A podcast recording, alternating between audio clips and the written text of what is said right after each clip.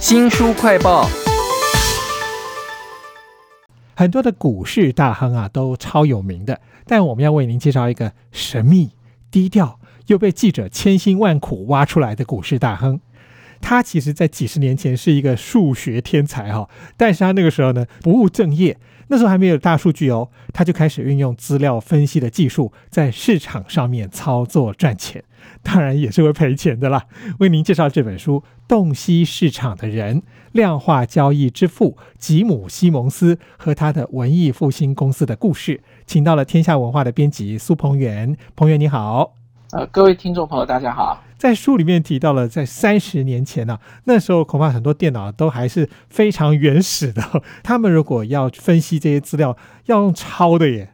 对啊，因为不像现在，我们现在资料库都建好了，你可能直接转档就过来了。那过去他们要收集资料的时候，他只能一笔一笔抄，不管是你知道联准会抄，或者是当年报纸也会有一些数据。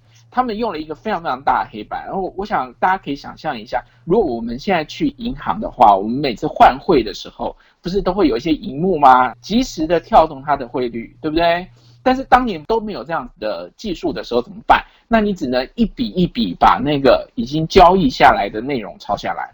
这家公司当年的那个秘书呢，就他们架了一个大的黑板，然后就从上面开始抄，甚至差一点。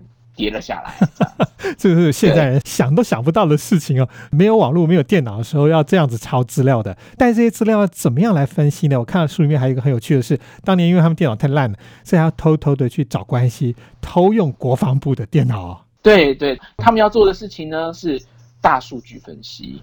机器学习，就算是即使到现在也是非常先进的技术，但是当年他们就是用这样的方式来去做分析的。而且这本《洞悉市场的人》，我觉得这个《华尔街日报》的这个专栏记者很厉害，因为他把很多很深的东西都写的让我们看得懂。例如说，他讲到一个马可夫链，这是他们在几十年前这种数据分析的一个观念啊。这个观念我觉得解释的蛮好，能不能我们介绍一下？哦，对，那马可夫链的概念呢，基本上它就是一个事件序列，就是说呢，下一个事件出现的几率只取决于当前的状态，跟过去的状态无关。我如果现在要来预期未来的某一件事的发生的几率是什么？比如说，我现在看到台积电可能是某个价钱，那我预期明天台积电会涨还是跌的几率是多少？他预测就是这件事，而且他不受到之前几天的事件的影响，他只专心的关心现在跟接下来的可能的几率是多少。我甚至在这本《洞悉市场的人》里头看到了一个讲法：如果我在尾盘的时候呢，我直接去买期货，到隔一天早上卖掉的时候，我赢的几率超大的。如果真的可以算成这样，那当然可以赚钱了。所以这个数学天才啊。量化交易之父吉姆·西蒙森跟他的文艺复兴公司，他那个大奖章基金，到后来累计钱超多的哈。不过书里面有介绍他们赔大钱的过程了。在书里面有一段很有趣的是说，他们曾经写城市的时候要不断的修嘛。那有一次那个城市是叫他们不断的去买马铃薯期货，买到整个州的马铃薯都快要断货了。其实他的故事有很多，那我觉得。呃，看他的故事，你就可以看到，其实就是这一段时间的金融史，不管是长期资本管理公司的破产，你知道，长期资本管理公司，它是以几个得过诺贝尔奖的经济学家，他可以用他的那个模型呢，能够预测说未来的经济趋势。这样的经济学家都因为太相信他的那个模型就破产了。哇！同样做这样子模型建构的吉姆·西蒙斯。却继续的活在这个市场上。投资圈有好几种的投资的方式，大家都很熟悉巴菲特的价值投资，或者是现在的很流行的量化交易，其实都在讨论一个问题，就是人类到底比较会投资，还是机器比较会投资？你如果真的看吉姆·西蒙斯的背景是很有趣的，他其实没有上过经济学的课，他其实就只是用机器去跑那个城市，去判断说未来我看到了某一个指标，然后它就会涨。它就会低，看起来还是数据比较中性哈。但书里面也有很多这些数学天才哦，他们不务正业来做这个投资之后，他们每一个人的个性也影响了他们的操作。比如说，这个西蒙斯本身就很喜欢让机器来算一些东西，然后自己花另外一笔钱去用他自己的判断来操作。嗯，对。所以其实如果真的要讲吉姆·西蒙斯，就文艺复兴公司的成功呢，其实很大的原因就是因为他网罗了非常非常多的聪明人。几个聪明人如果合在同一个地方，一定很难管理的。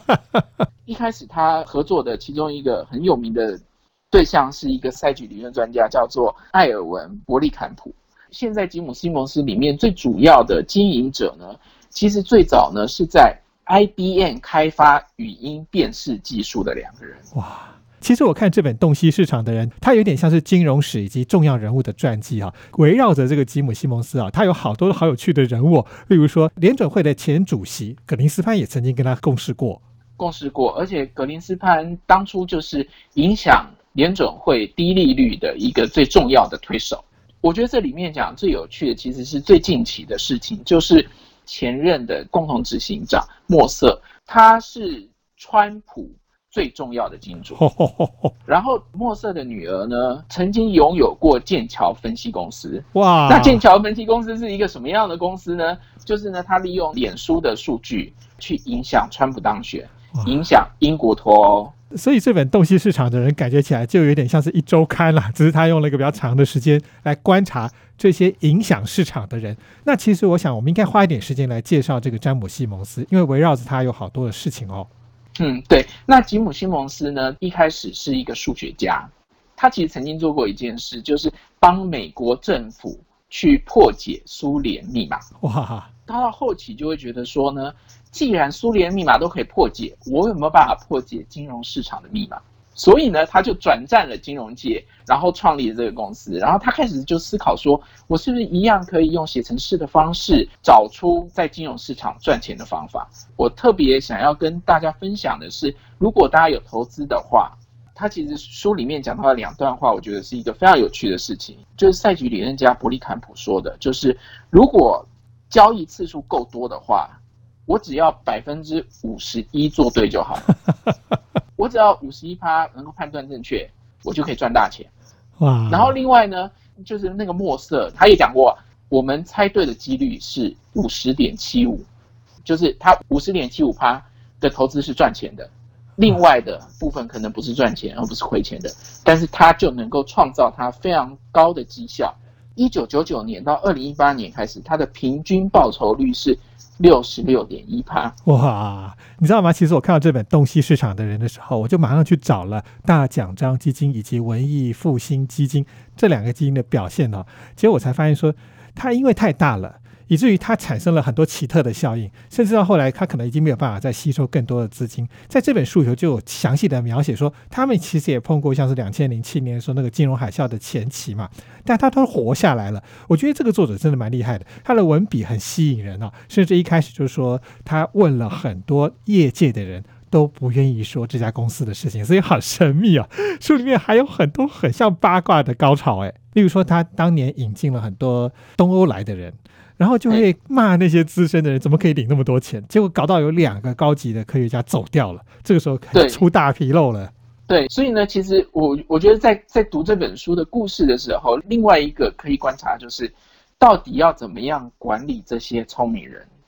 当我们在讲说那个企业管理的时候，都会想说，哎，我员工怎么管理比较好？但是当他碰到了这么多聪明人的时候，吉姆·西蒙斯是怎么管理的？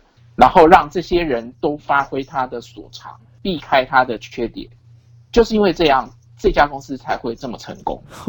其实吉姆·西蒙斯很爱抽烟啊，所以他有一个伙伴忍了很久，最后终于跟他摊牌了。这种很人性化的故事发生在这些数学天才之间，也会让我觉得说，这本《洞悉市场的人》绝对不只是一本理财投资书而已，它有太多的人性在里头了。如果大家有兴趣，可以去看看这本书《洞悉市场的人》啊，它的副标题是。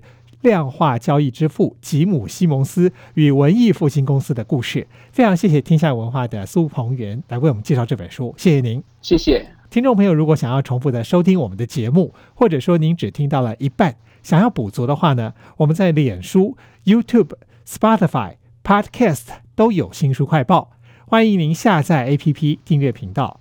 我是周翔，下次再会。